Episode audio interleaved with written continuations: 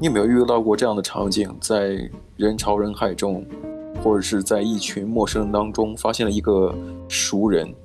嗯，也就是你认识他，然后这个时候呢，这个人的长相你肯定会记得，但由于最近像肺炎啊，嗯、或者是平时一些穿着打扮的一些爱好，比方说有些人喜欢戴墨镜啊，嗯，那你像新新冠肺炎导致大家都在戴口罩，有些人还会再加上墨镜。嗯呃，但是你遇到这种情况下，那个熟人你还会认出来吗？呃，你说如果戴墨镜跟口罩一起的话，那就可能不会。可是如果就是戴分别的话，可能会。啊，就比方说只戴墨镜或只戴口罩，你是能分辨出来的。对对对，是可以的。那你有没有尝试过，就是戴口罩或戴墨镜，或者两者都有的时候，被别人认出来过？戴口罩有。因为我我从来没有戴过墨镜，就是都是戴眼镜嘛，所以不太会戴墨镜。可是口罩的话是有，以前在大学的时候有有被认出来过。啊天啊，真羡慕！为什么？我就从来没有被人认出来过。我在思考说是不是因为身形？也不是身形，我告诉你，我的更夸张。我刚才提到这两点，一个是戴口罩，一个是戴墨镜啊，或者两者都有。我呢，我我的要求可能会更低，我只戴了个帽子，别人就认不出我来了。好可怜啊！真的戴了一个鸭舌帽，别人看到我就哎好像没有见到我这个人似的。哎，这连就算面对面看对方，还还是没有认出来那种，太夸张。就擦肩而过，他都会认不出我来。啊！天哪！真的啊！我也不知道为什么。真的，哎呀，我我就觉得能被人认出来，真的是蛮羡慕的哈。不过呢，你像我们这一辈子可能会遇到过很多人，嗯，就是工作上的呀，学习上的呀，哪怕是邻居，这人过了很多年呢，有些人的长相你还依稀记得，嗯，你比方说你小学的时候的同学啊，或同桌呀，你大概说起这个人的名字的时候，你脑子里都会有一个印象。就是，即便是你在隔了很多年之后，在大街上遇到他，你还是会认得他，感觉这个人好像是我曾经的同学之类的。对，我觉得长相很难忘记。是是是，嗯嗯，但是你像认识人这个技能啊，其实可以说是我们生物演化或者说与生俱来的，对不对？嗯，按按理来说，应该是不应该受口罩或墨镜这样的遮挡物所影响。嗯，那你像英国的雷丁大学、林肯大学和阿德斯菲尔德大学三个认知心理学家曾经做过一个实验。嗯，那这个研究人员呢，就让志愿者啊、呃、比较两对呃两张一对的标准像、标准人像了啊，判断是否是同一个人。嗯，呃，其中有一张是普通的头像啊，正面照，呃，面部没有任何的遮盖，但另外一张呢是。可以是没有任何遮盖或部分遮盖，比方说刚才我们提到的戴口罩或戴墨镜。嗯，当然选用的照片呢，都比如说就是呃家喻户晓的那种社会名流，有的时候呢也会选一些这种呃路人。嗯嗯嗯。但结果呢发现，如果是社会名流、知名人士，即便戴了口罩或墨镜，识别准确率仍高达百分之九十。对。但如果呢是陌生面孔，就随便的路人，那么被口罩或墨镜遮盖部位局部，啊、呃嗯，后被识别的这种准确率就相对较低。哦，嗯。那另外呢，无论有没有戴口罩或墨镜，陌生面孔的识别比较困难，容易出错。哦，那是一定的，那是一定的。你根本就不认识他，对不对？所以说就很容易出错。嗯。那这个文章。作者指出呢，就是在现实生活呃现实环境中呢，除了有限的面部特征，还有像肢体语言啊、服装呃服饰啊，包括你看人就那个人的眼睛里边的眼神等特征配合，嗯、那人脸识别的准确率就就相对提高，你就更能够认清、定位到哦这个人我见过之类的。对。我是比较容易去看人的面部的特征，是比较像嘴唇跟呃脸型。嗯，就是如果我看人的话，你刚刚也提到了身形，对不对？对，我我会看身形。如果就是从背背面看的话，就没有看到脸的话，嗯，我通常是看身形。我有的时候也会看整体的一个感觉，我不知道为什么啊，嗯、我我描述很很模糊，但是但的确是我的一个标准。就我看一个人，嗯、我第一感受给我的感觉，嗯，很模糊，就是嗯，就是一个人，我能再次认认识他，是因为嗯，他给我感觉是一样的，嗯嗯，这这个其实很难去用语言去形容啊，就是不是说你的身这个整体。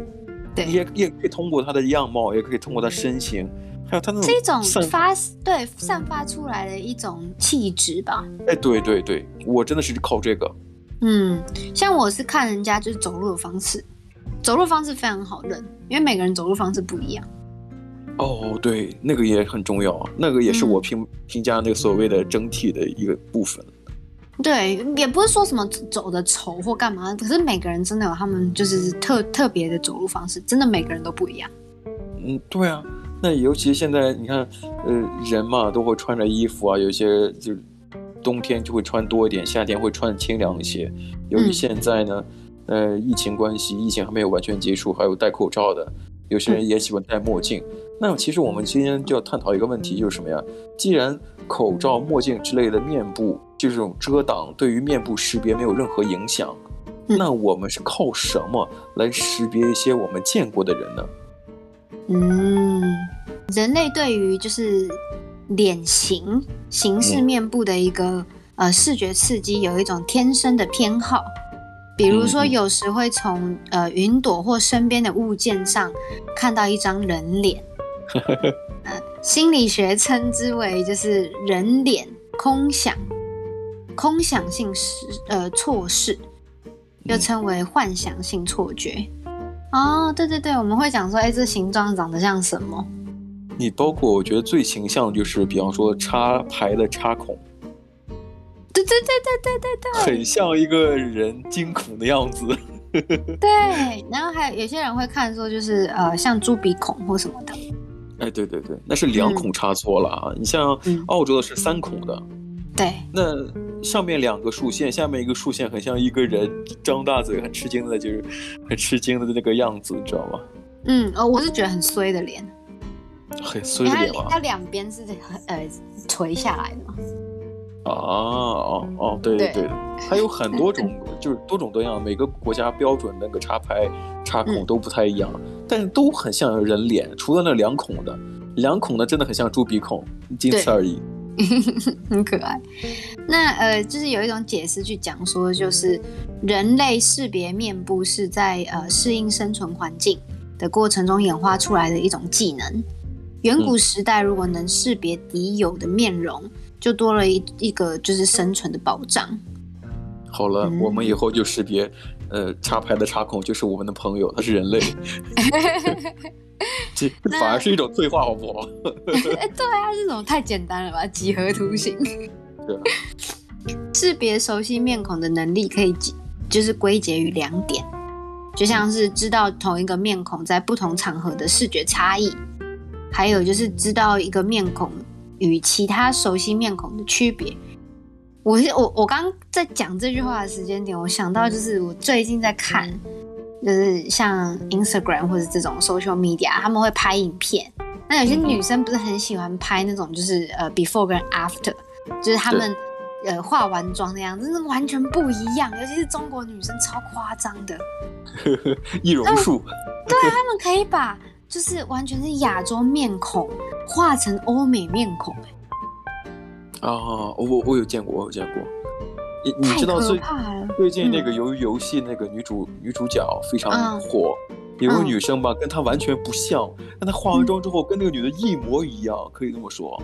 哦，可是如果假如说呃是就是中西方如果这样子融合的话，也太夸张。因为像我有看过之前有一个中国女生很会化妆的，嗯、哦，没有没有，有个韩国的叫 Pony，嗯，呃，她是一个就是很有名的那个化妆师，就是她是一个算是。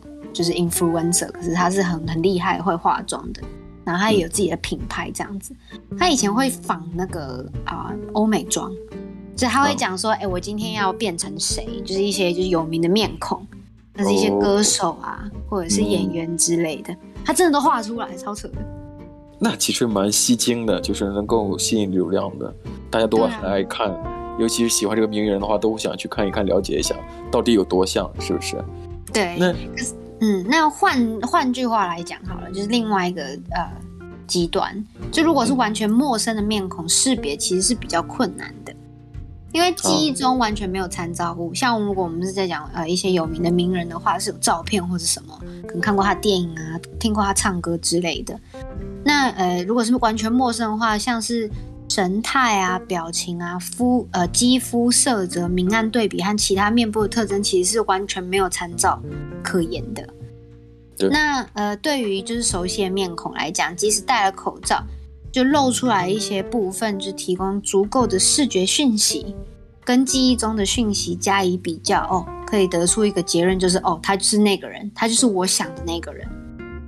对，你比方说，如果没戴帽子的话，还可以看看你的发际线有多高啊，你的腿有多宽啊，是不是？对 对对。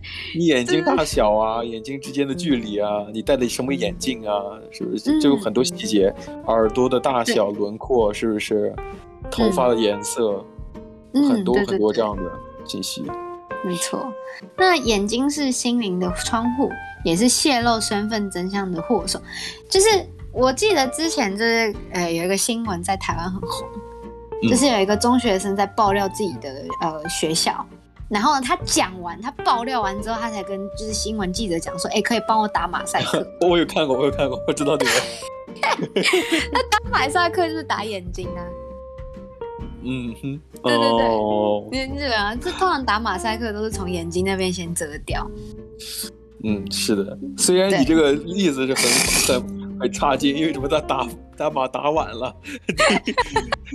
但是我觉得吧，他打眼睛也是有一定的道理的，就把眼睛遮住嘛，嗯、是不是？你看，其实有的时候感觉看一个人的眼神。是不是他也能提提供出他很多信息，比方说这个人的气质，嗯，是那种严肃的还是猥琐的，是不是都可以通过眼睛看出来？对，然后还有就是对，除了除了感觉之外，还有就是一些形状啊、颜色啊，还有眼睛的距离啊，就跟你讲讲的一样，眉毛的距离啊，嗯、然后还有一些眉毛的那个高低啊，有些人眉毛的呃比较高或什么的，是的，是的，的一些眼神。都是一些重要的线索。那英国有一个亚伯大学心理学教授叫做霍尔特，嗯，哦，他的名字跟我老师一样，Nigel。然后呢，嗯、呃，他说了，人脑天生就具有就是从眼眸中获得讯息的一个能力，嗯，那这些讯息透露了眼睛主人的精神还有情绪状况，啊、呃，也是帮助面部识别的一个视觉刺激。嗯，人脸识别能力，即使是呃与生俱来的能力，那么能力的强弱也会因人而异。那有些人认脸的呃能力就是非常出众，过目不忘。他看过这个人，他就记得哦，这个人脸长这样。也有就是嗯，就是有脸盲，你听过这个词吧？对，听过，是。对，就是就像我看外国人的时候，我就觉得，哎，他们长得都一样。可是我觉得那比较像是视觉疲劳，因为看太多了。那肯定的。嗯，所以这也不一样。所以你像英国啊，它从二零零九年开始就用这个剑桥的，我不知道为什么我们一直在提剑桥，最近好像在提 剑桥英语，是不是在考试的时候用剑桥英语？那剑桥它也有自己的面部记忆测试，通过这测试来评估。每个人面部识别的记忆能力，嗯，如果分数越高呢，就会被称之为叫失恋超人，就是属于刚才讲的过目不忘的那种。嗯、那最近几年来，又这个评测又加入其他的相关评测，比如说在不同陌生面孔当中找到相同的两张脸，这好难哦。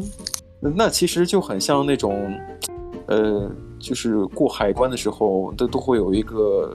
人脸识别的机器，防止你是什么恐怖分子啊，或者什么嫌疑犯啊之类的，基本上跟警察的这个犯罪记录是是绑定的，这是出于呃安全考虑啊。嗯。但是，呃，就刚才那个标准是严苛到那个程度。但如果说像研究者发现呢，就是面部识别能力超强的人，在两个方面表现上都非常的出众。第一就是记住见过一张脸的面孔，然后呢，在标准头像中准确的识别这张面孔。哦，就是一些就是证件照的照片，然后看了之后可以可以看出，就是如果真正的人站在你面前的话，你可以认出这是同一个人，这样。哦，对对。那第二点呢，就是给他两张陌生人的头像，他去判断是否是同一个人。我操，这好难哦。而一对，尤其是刚才讲到的，都是那些他没有见过的，也就是说不是熟人那些人的脸。嗯、那其实你像这个研究呢，他还发现这个认识别人脸的这个这个能力呢，似乎跟遗传基因有关，而且仅限于面部识别，啊、就是这个遗传基因只是、嗯、只是负责哎看能不能认清楚别人的脸。嗯嗯，这能力。哦很不错哎、欸，就还蛮有趣的、欸。因为我记得之前那个谁啊，演那个《玩命关头》的男主角，金发那一个，呃《玩命关头》嗯，金发的，那他好像去世了，是那个吗？对对对，我去世的那个。嗯，然后他在录其中一集的一段，有一段是他在那个海滩上面的，嗯、然后跟他女朋友走在一起，那个其实是他弟弟。对对那时候我跟我就是室友去看的时候，他讲说，哎、欸，就是不一样的人，oh. 他马上可以识别出来是不一样的人。他的讲话方式，讲话方式很像，没有错，可是没有到一模一样。难道是不是加了一些特效啊？我在想，好，呃，听说有，听说有加入那个面部特效。对，毕竟是双胞胎，或者说呃，就是有血缘关系，但他肯定还是有一些需要通过特效来够让他们更更加相近，是不是？嗯，对。可是呃，我室友是跟我讲说，眼神完全不一样。啊，他能看出来，这个就算是刚才讲的，这个遗传基因非常强大的，能够识别出不同面部的啊。超扯，我完全不知道。那你记得我有没有我们有在聊，就是说韩国明星上面，就说有些人感觉看起来都很一样，那时候我们感觉是脸盲。嗯，我们就是亚裔的，看这种同族裔的人，感觉是有一些不同。但有时候在想，老外或者说是西方人，就以白人为主的，对吧？或者说其他肤色的人种都算的啊，黑人、白人、棕人，那。都来看亚裔的话，他会不会有这样的区别呢？没有，他们完全没有区别。他们他觉得，除非就是呃很多他看很多亚洲人，嗯嗯嗯，不然其实他们都觉得亚洲人长得一模一样，那就不会有那种就是之前不是有那个呃就是黑黑命贵啊，然后什么，然后有仇视亚洲人的那个运动，嗯、那他们就会觉得，哎，所有的亚洲人就是中国人啊。然后、哦，那好。你像刚才我们提到了识别人数最多的，它算是一种超能力，叫识识脸超人。那到目前为止呢，跨族裔人脸识别还没有发现这样的超级能力者。那什么意思啊？就是还没有发现那种，呃，识别跨种族、跨族裔的人特别清楚的人，就就符合你刚才这个定论的哈。但这从一个侧面就是就能说明。所谓的失恋超人，只是在面部识别这件能力上比其他人强一点，但这个并不算是一种特殊能力。就是别的族裔呢，对同族裔来讲是没有任何问题的，但是跨族裔呢，好像都是挺困难的。嗯，确实是。像我之前也觉得我自己是是有点问题，因为我我觉得我自己蛮有自信，我可以分辨出亚洲人的不同。嗯哼，就是就是我同种族，不管是韩国人、日本人什么，他们就是长得不一样。对我来讲，可是我那时候不是跟你讲说，就是我看到一群就是小男孩，然后都是金发蓝眼的，就是白人，全部一群白人。我看到第三个、第四个的时候，就是看不同的脸，我就觉得哦，他们长得都一样。然后我还以为我自己有问题啊，就是我是退化了干嘛？结果哦，原来如此，就是不同族裔的，嗯。合理合理，不同族裔的你会发现比较困难，但是心理学家也已经承认了啊，就是不同族裔的面部识别会比同同族裔的识别难度要大很多。对，确实是。嗯，那英国的格林尼治大学面部与声音识别实验室的戴维斯教授的一项研究发现，口罩和墨镜同样会降低失恋超人的识别准确率。嗯，就有遮遮挡物的话，那你就识别的准确率就会大大降低。但是呢，呃，识脸超人就是识别人脸特别准确度特别高的人，但是就即便有遮挡物这前提下，但他们的成绩总体还是比普通的志愿者要高很多。哦，合理，一定的，他们是四脸超人呢。对啊，只不过就会影响，但是不会，呃，错太多。嗯嗯嗯，就是这些研究啊，就显示了就是上述我们所讲的一个就是总结，就是跨种族是真的比较困难一些，嗯、即使是他们就是能力很强，识别能力很强这样。那学术界希望更多研究还有更多数据能够涉及到就是天赋异禀的人和电脑。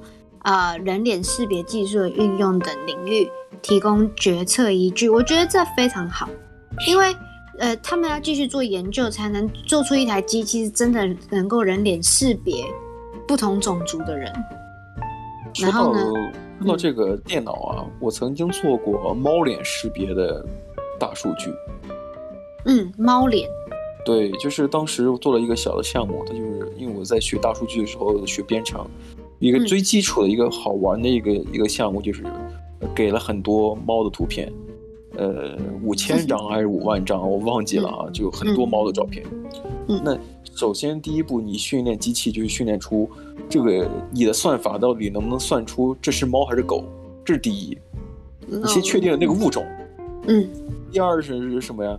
这个猫的物种首先确定好了之后呢，那你肯定会有准确率。准确准确的，我们算一波；不准确的，我们直接筛掉，重新再开始检索。那确定猫这个品种之后呢，就要看猫是白的还是黑的。嗯，有区分啊，还有其他的颜色之类的，就要区分这个东西。呃，当然我我能做到的就是这三种哈、啊，就是从呃颜色上呢就黑白，还有还有其他的一个颜色，我忘记是什么了。那还有呃。最开始就是是不是猫，是猫还是是狗？当然这个东西，因为如果给的选项太多的话，那小电脑是运行不开的嘛。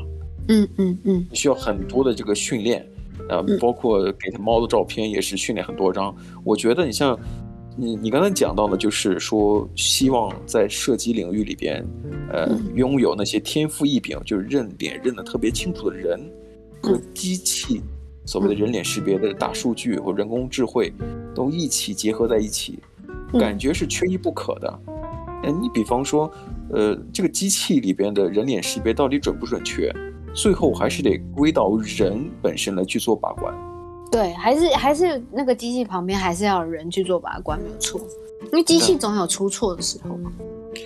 准确来讲啊，机器是不知道自己出错的。嗯，只有人给他了一个标准。我说，哎，你说错了，嗯、那机器才会知道是错错的。嗯嗯嗯。如果对啊，是因为机器只知道是是他觉得对还是不对，因为这个标准呢还是给还是人来制定的。那这个时候，那一看，哎，这这两个人的确不一样，是双胞胎，但是有区别。或者你像你室友一样，呃，那个保罗那个演员，我记得好像叫保罗。保罗沃克。保罗沃克，对，那保罗沃克他去世之后，他。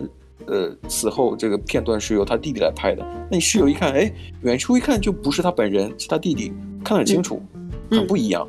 嗯、那这是说天赋异禀，这种东西是跟电脑或手机是 完全不一个概念的。对，因为因为就像你刚刚讲，它是有点像波检，就是一直从从外然后到内去做检测，从是不是猫。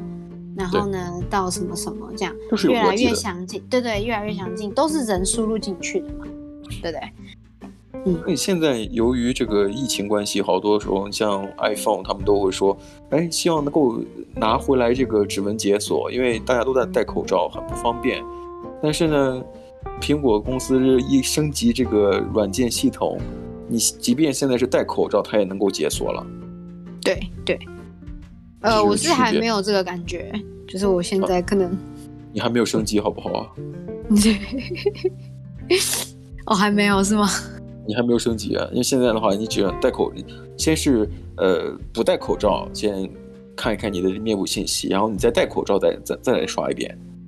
嗯嗯，它大概就清楚了，因为计算机算法是越来越强。啊。啊，所以要再重新算一遍。好的。呃，不过我听说你像双胞胎的话，就是可以互相刷开对方的手机。对，还是没有这么详尽，对不对？对对对，还是没有这么详尽。啊、是。嗯，好啦，那我们今天聊了这个，我觉得这非常非常有趣，因为这个我觉得这个科技还可以再更精进。然后呢，就像刚对刚刚我们也讲说，就是觉得科学人就可以再继续下去。我觉得这非常非常适合投入，我自己觉得啦。嗯，以后机器人也认得我们，是不是？就干掉他，这这有点可怕。天网系统就干掉他，这那个是他救世主，干掉他，就 就很方便了很多。为了机器人崛起，方便很多。没错，让他们反攻人类。是的。行，那我们下期节目再聊吧。好，那我们下次再见喽，拜拜。拜拜。